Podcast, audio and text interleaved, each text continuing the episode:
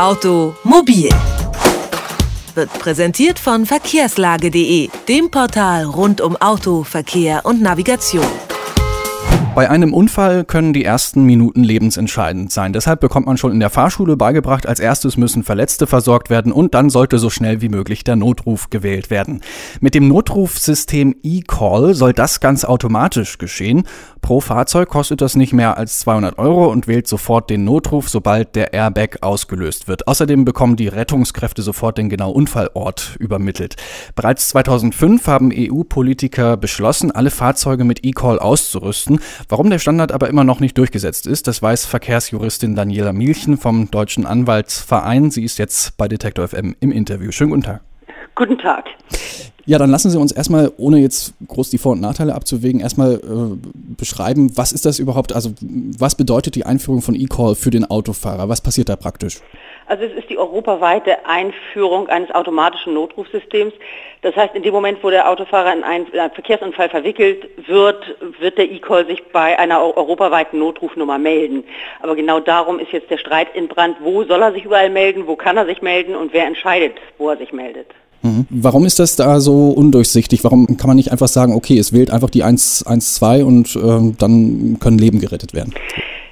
Der, das ganz Entscheidende im Unfallgeschäft ist der Erstkontakt. Das sind wirtschaftliche Interessen, die daran geknüpft sind. Das heißt, der Hersteller ist sehr interessiert daran, sein Fahrzeug in die Herstellerwerkstatt zu bekommen. Der Versicherer ist sehr interessiert daran, äh, das Fahrzeug in eine Partnerwerkstatt zu bekommen. Die Familie des Opfers ist sehr interessiert daran, dass sehr schnell Hilfe kommt. Und diese verschiedenen wirtschaftlichen und menschlichen Interessen müssen abgewogen werden und das führt wohl eben auch zu gewissen Streitigkeiten und Reibereien. Was genau hat denn die Autoindustrie oder die Versicherungsbranche davon, wenn Notrufe erstmal über das eigene System laufen? Also der Erstkontakt ist ganz entscheidend. Ähm, die Rechtsprechung, die wir haben zum gesamten Unfallgeschehen, ist so, dass derjenige, der den Erstkontakt zum Geschädigten hat, einigermaßen gut vorgeben kann, wie die weitere Abwicklung ist. Das heißt, Restwerte werden bestimmt, Werkstätten werden bestimmt, äh, Mietwagentarife werden bestimmt und das ist natürlich alles sehr viel billiger, äh, wenn die Versicherung das bestimmt. Und bei so Schadensfällen, Reparaturen, kann da der Autofahrer nicht erstmal nach geltendem Recht selbst entscheiden, in welche Autowerkstatt er fahren möchte? Und das ist eben recht problematisch. Rein theoretisch darf er das, es sei denn, die Versicherung weist ihm eine gleichwertige, günstigere Werkstatt nach. Wie will er auf die Schnelle überprüfen, ob das, was er dann nachgewiesen bekommt, gleichwertig und äh, günstiger wird es in jedem Fall sein, aber gleichwertig ist? Er wird im Zweifel einfach in die Werkstatt fahren, weil er Angst hat, sonst auf Kosten sitzen zu bleiben. Und da ist eben eine ganze Menge Luft für Machenschaften, die hm. wir als Verkehrsjuristen nicht gerne sehen. Hm.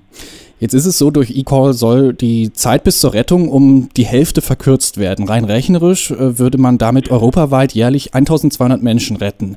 Ist das nicht wichtiger als eine Debatte um irgendwelche Verkehrsrechte oder Gelder, die äh, zur Autoindustrie oder zur Versicherungsbranche fließen? Ja, natürlich, der E-Call ist in jedem Fall sehr zu begrüßen. Ich glaube, gegen den E-Call ist niemand. Hm. Es darf auch gar nicht die Frage sein, dass sich dieser E-Call bei 112 meldet und sofort Hilfe geholt wird.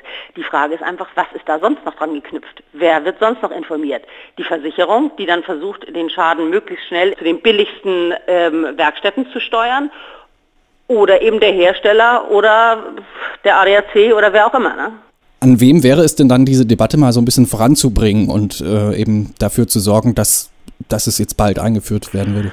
Na gut, wir leben in einer Demokratie und die ist auch noch sehr wirtschaftlich und kapitalistisch bestimmt. Es versucht einfach jeder mitzusprechen und das ist, was im Moment passiert. Also äh, soweit ich weiß, haben sich verschiedene große Versicherer eingemischt. Der ADAC sagt dazu auch einiges. Die Hersteller wollen natürlich auch ihr Schiffchen ins Trockene bringen. Wir Verkehrsjuristen gucken uns das besorgt an, wobei wir natürlich, wie gesagt, grundsätzlich den E-Call sehr begrüßen. Soweit also die Verkehrsrechtlerin äh, Daniela Mielchen vom Deutschen Anwaltverein zum Thema E-Call, der automatische Notruf aus dem Auto. Vielen Dank für das Gespräch. Ja, danke schön. Automobil, jede Woche, präsentiert von verkehrslage.de.